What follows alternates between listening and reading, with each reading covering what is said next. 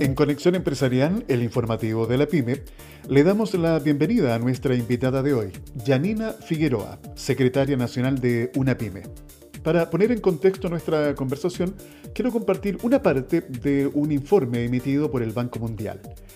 Chile ha sido una de las economías latinoamericanas que más rápido creció en las últimas décadas debido a un marco económico sólido que le ha permitido amortiguar los efectos de un contexto internacional volátil y reducir la pobreza. Sin embargo, más del 30% de la población es económicamente vulnerable y la desigualdad de ingresos sigue siendo elevada. En un contexto de agitación social, el crecimiento del PIB se redujo de 3,9% en 2018 a 1,1% en 2019. Las disrupciones en la actividad económica ocasionaron un repunte del desempleo, que pasó de 7,1% en diciembre del 2018 a 7,4% en diciembre del 2019. La protesta social dio lugar a un cambio en la composición del gasto público, menos dedicado a la promoción de la inversión y más al aumento del gasto social. Janina, desde una pyme, ¿cuál es el diagnóstico a nivel nacional que ustedes tienen de la situación de las micro, pequeñas y medianas empresas desde el año 2019 a la fecha?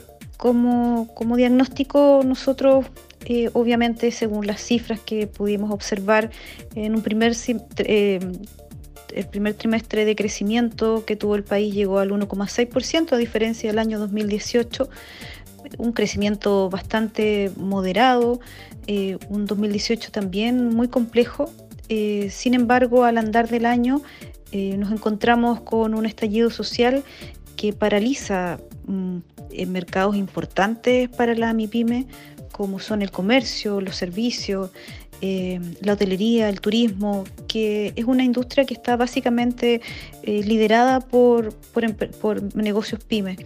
Eh, fue un año 2019 muy difícil desde ese punto de vista porque ya veníamos con una economía bastante contraída y mm, ya el, último periodo del año nos pilla absolutamente desprevenidos con, con el estallido social eh, sin dejar de, mencionar además que la pyme eh, en muchas de las demandas sociales es el centro de la desigualdad. Mm, nosotros participamos eh, de un mercado laboral bastante importante. La, mi pyme da casi el 60% del empleo. Son 1.500.000 unidades, contando también los trabajadores por cuenta propia. Por ende, el, el trabajo que hace la pyme también para, para el crecimiento del país y especialmente para las economías de las familias es tremendamente importante. Eh, pero sin duda, todo lo que fue eh, el estallido social y lo difícil que venía la economía por distintas contracciones mundiales, además, que afectan decididamente una economía globalizada como la que vivimos los países en general, hicieron que fuera un, un 2019 muy difícil, muy complejo. El gobierno ha realizado diferentes anuncios con medidas económicas para ir en ayuda y rescate de las pymes. Una de estas medidas, los créditos FOGAPE, Fondo de Garantía para Pequeños Empresarios. ¿Cuál es la situación actual de acceso a estos créditos? ¿Están llegando estos créditos a los pequeños empresarios, Janina? Nosotros hemos, eh, desde un principio, eh, cuando se gestó esta ley y se va al Parlamento, hicimos distintas incidencias técnico-legislativas para advertir que finalmente este instrumento que el Estado pone como fondo de garantía eh, y siempre, además históricamente, el FOGAPE se ha puesto eh, a disposición de las personas y de las empresas de menor tamaño y de, alto tamaño eh, por medio de bancos. Y, y, eso, esa discrecionalidad y además la baja bancarización que tiene nuestro sector eh, hacía bastante inviable que lo que decía el presidente de la República, que iba a llegar a 1.300.000 pymes, fuese posible. Ah, hay un diagnóstico bien complejo porque eh, de las 700.000 pymes bancarizadas, eh, casi la mitad tiene deudas vigentes y la otra mitad tiene deudas en mora. Y con esas características nosotros aventuramos que iba a ser un instrumento muy difícil de poder obtener. Eh, la discrecionalidad de los bancos, también un poco el, el oscurantismo con que se evalúan los créditos de, de, las pymes, que siempre han sido bastante desfavorables, porque hay que decir que lo que le prestan a la, a la pyme eh, en cuanto a, a tasas de tasas digamos de interés siempre ha sido mayor eh, que lo que se le presta a la gran empresa. Aun cuando la MIPYME como te, digo da esa cantidad de empleo y genera este movimiento social importante. Entonces nosotros advertimos que, iban a ser, que iba a ser un instrumento muy muy difícil de obtener. Y si bien en una primera instancia, cuando se, da, se otorga el primer crédito y se sale a hacer el punto de venta con el panadero de la panadería Fernández de, de Santiago, donde fue el ministro Briones, donde fue el presidente del Banco del Estado y el presidente de la Asociación de Bancos, eh, en ese momento no, salía todavía el informe de cuántos eran las colocaciones, pero el ministro aventuró 40.000 créditos. Después cuando salieron las cifras oficiales eh, de la Comisión de Mercado Financiero, eh, efectivamente pudimos comprobar que el ministro hablaba de 20.000, o sea, subentendemos que hubo 20.000 rechazos ya en la primera semana. Y de ahí en adelante, y en el, proceso, en realidad, hemos conocido de Arica Punta una, una, cantidad impresionante de MIPIMES que además no pudieron acceder ni siquiera a los tres eh, meses de venta, que era una, una, alternativa que estaba en la ley como, perdón, más que alternativa, era una imposición que, que, tenía la ley FOGAPE, de que ese hasta ese era el monto que se le podía prestar a una pyme. Entonces creemos que alrededor del 20% eh, tal vez pueda acceder a estos créditos y al andar nos hemos dado cuenta que de este millón trescientos solamente el 1,5 ha accedido, no tenemos tanta claridad de que hayan sido empresas de menor tamaño. Eh, recuerden que el FOGAPE fue extendido a empresas que venden hasta un millón de UF, estamos hablando de grandes empresas que creemos que obviamente al ser clientes de los bancos, que tener mayores espaldas para poder eh, sostener alguna deuda, que tienen patrimonio importante para poder, digamos, avalar eh, estas peticiones, van a ser los grandes beneficiados esta vez. Y, la MIPYME está absolutamente desprotegida, pero además eh, con sectores de la economía tremendamente paralizados que necesitan urgente tener algún tipo de respiro eh, algún tipo de financiamiento para reorganizar sus pasivos. Y esto es muy difícil en las condiciones que este FOGAPE se, está dando. El presidente anunció el domingo eh, algunas medidas complementarias, eh, las cuales tenemos nuestra opinión, por supuesto, pero una de las cosas que más nos llama la atención es que el presidente vuelva a insistir que la banca otorgue los créditos y nosotros pensamos que eh, seguir solicitándole a la banca que esté a la altura, como dijo el ministro Palacio, que, finalmente la banca iba a inyectar a la vena de la, de la pyme em, recursos para poder sortear esta, esta fase de pandemia, eh, creemos que no es, no es posible seguir improvisando de esta manera y esperando que voluntades de empresas privadas como los bancos puedan solucionar un problema de organizar pasivos de la pyme. Eh, creemos que hay que avanzar mucho más allá y en forma rápida, porque en este momento están cerrando y quebrando y dejando además sin trabajo a miles de familias a lo largo de Chile, con lo cual eh, el incremento de la cesantía va a ser brutal eh, en la próxima medición que se viene. Les recuerdo que estamos en conversación con Janina Figueroa, secretaria nacional de UNAPYME. Sabemos que hay un alto porcentaje de MIPIMES que no pueden acceder a estos créditos a través de la banca formal, por estar en DICOM o tener morosidad. ¿Qué instrumentos o organismos debieran tener una participación más activa para llegar rápidamente con esta liquidez a estas empresas, Janina? Mira, los miles de reclamos que han llegado a nuestras organizaciones y también a los parlamentarios que han denunciado que los criterios discrecionales de la banca finalmente no posibilitan el acceso a los créditos por los montos equivalentes a los tres últimos meses de venta, como te comentaba, eh, significa que el instrumento seleccionado para eh, producir un rescate masivo a la MIPYME eh, evidentemente ha fracasado, convirtiendo a esta ley en letra bastante muerta para nosotros. El día 14 de mayo, la Comisión de Mercado Financiero anunció que se han abordado y cursado o bien están en curso de desembolso cerca de 10.000 eh, créditos por un monto de 833 millones de dólares, estando adicionalmente ya cursados 13.000 créditos eh, a MIPIMES por 411 millones de dólares.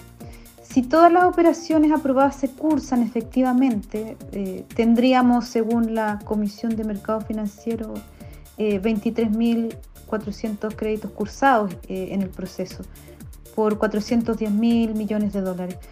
Eh, efectivamente nosotros nos alegramos por la MIPYME beneficiada, pero ellas son solamente 23.000 empresas que corresponden al 2,3% del total de las empresas. Y, por ejemplo, cuando em, el gobierno dice que eran 1.300.000 las beneficiadas, eh, nosotros sentimos que sin modificar la operatoria del programa, las garantías estatales carecerán de todo impacto si no se masifican. Es por esto que nosotros planteamos que para revertir efectivamente eh, esta situación es muy importante pensar en que el Banco Estado, eh, Cercotec y Corfo deban ser eh, las, las entidades que deban salir al rescate, evidentemente, como el fortalecimiento más importante que tiene el país de, las MIPIMES. Eh, no solamente pensamos en que deben haber subsidios directos, sino que también algún tipo de colocación que pueda ser a través de, la MIPYME eh, de, vuelta en algún momento si es que logran reorganizar la, operación y, poner a andar su, su empresa. Pero hoy día ya no podemos seguir esperando que los bancos estén a la altura. Entonces, Banco Estado, Corfo, Cercotec, INDAP, FOSIS también, eh, pensamos que deben ser dotados de recursos para entregar apoyos complementarios, o sea, creando instrumentos adicionales a los que ya existen incluso. Eh, ante el fracaso de la banca, además ellos debieran colocar créditos en forma directa, tal como se hizo en 1982. Nosotros hicimos una propuesta el 14 que, que tenía que ver con esto, porque ya que nos adelantamos al fracaso evidente de, lo que estaba sucediendo con los FOGAPE, creemos que esta es una muy buena alternativa que tienen que considerar a la brevedad posible. Janina, ustedes tienen representatividad nacional. ¿Cómo están viviendo las MIPIMES esta crisis en las diferentes regiones del país? Tenemos que precisar que estamos en un momento histórico que tal vez ninguno de nosotros había vivido y ojalá nunca vuelva a suceder y las MIPIMES han sido golpeadas fuertemente, especialmente con la paralización de muchos servicios. Eh, ni pensar lo que está pasando con la gente del, turismo y todo lo que significa la, industria asociada a eso. Restaurantes, comercio, eh, venta de, artesanía, eh, el mundo de los colectivos, el transporte público, las pymes que están, digamos, en el transporte escolar, eh, bueno, están todos muy, muy desolados y están... La MIPYME en realidad no ha recibido ningún apoyo directo del gobierno, salvo una garantía estatal. Eh, hay una desolación inmensa, especialmente cuando uno habla con, los empresarios pymes y han tenido que despedir gente y, han tenido que cerrar sus puertas. Yo creo que eso es un panorama tremendamente desolador que no quisiéramos que estuviesen viviendo tantas miles y miles de pymes en Chile. Eh, en distintas regiones ha sido eh, bastante eh, revelador los testimonios de muchos de ellos. Nosotros hicimos incidencia en el Parlamento y muchos pymes enviaron sus testimonios y la verdad es que hay mucha mucha tristeza por lo que está sucediendo.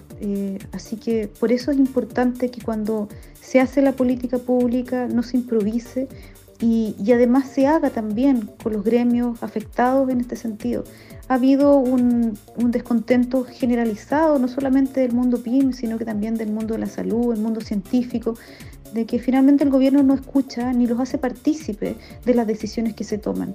Y esa es una de las cosas más dolorosas que hemos sentido nosotros porque finalmente creemos que podríamos haber sido un aporte si hubiésemos conversado abiertamente el tema de la bancarización de la pyme y todos los problemas que teníamos para acceder, eh, no hubiésemos estado eh, además haciendo una, especie de, expectativa tan grande como fueron estos créditos y, sumado al, desazón ya de la situación en sí de cada uno de los empresarios pymes, se suma el mirar para el lado y ver que nadie ha podido tener algún crédito o, son muy poquitos los que han podido acceder para reorganizar sus operaciones. Al escuchar todo lo que has estado comentando, Yanina, creo que no me equivoco de interpretar que piensas que el gobierno ha cometido más errores que aciertos en la toma de decisiones, no solo para enfrentar esta crisis sanitaria. La pregunta es, ¿Qué medidas debiera haber implementado el gobierno para lograr un impacto real y efectivo para la micro, pequeña y mediana empresa? Dentro de las medidas que se debía haber implementado desde un comienzo, es lo que han hecho otros países. Eh, nosotros pensamos que básicamente el subsidio directo a lo, menos de la mitad de, de, los salarios de los trabajadores de las empresas que además tenían y tienen proyección eh, inmediata de poder pararse una vez pasada la crisis, podría haber servido de mucha ayuda para poder sostener y poder evitar la quiebra y los despidos masivos que han habido. Creemos además que eh, haber podido acceder efectivamente a un financiamiento y, y, haber sido Banco Estado el que se hubiese hecho cargo de las colocaciones sin la discrecionalidad de un banco privado, sino que teniendo eh, las espaldas suficientes, unas garantías a lo, menos del 90 o 100% en el caso de las empresas más pequeñas, hubiese sido mucho más efectivo que esto. Eh, en otros países, es mirar a Argentina, lo primero que hicieron era proteger el empleo y con esa protección del empleo lo que hicieron fue poner un subsidio directo al sueldo de los trabajadores. Eh, en Alemania hace mucho tiempo que funciona una protección efectiva y esa protección efectiva es que el, Estado se hace cargo de los salarios de los trabajadores. Aquí lo único que han hecho eh, básicamente es sacar un crédito que finalmente no se puede acceder y ya no ha habido ninguna ayuda real. Porque tampoco podemos hablar de ayuda cuando tenemos que, hacer una, una FC, por ejemplo, con nuestros trabajadores porque sabemos perfectamente que ellos están ocupando su seguro de cesantía son ahorros además de, de los trabajadores para, un periodo en que a lo mejor pueden necesitarlo, eh, ocuparlo efectivamente por, una, por un cese de, trabajo en alguna empresa. Eh, por lo tanto, pensar que han llegado medidas de ayuda a la pyme eh, es bastante... no es, no es efectivo, no es cierto. lo que tuvimos como supuesta ayuda, porque no lo es, los créditos, o sea, hay que pagarlo era poner una garantía, pero finalmente eso a la luz de, los acontecimientos no ha sido efectivo. Según cifras oficiales, el 90% de las empresas en Chile son pymes. Generan el 70% de los nuevos empleos. ¿Estos números son consecuentes con la participación de mercado que tienen las pymes en nuestro país, Janina? Em, las pymes generan cerca del 60% del empleo en Chile.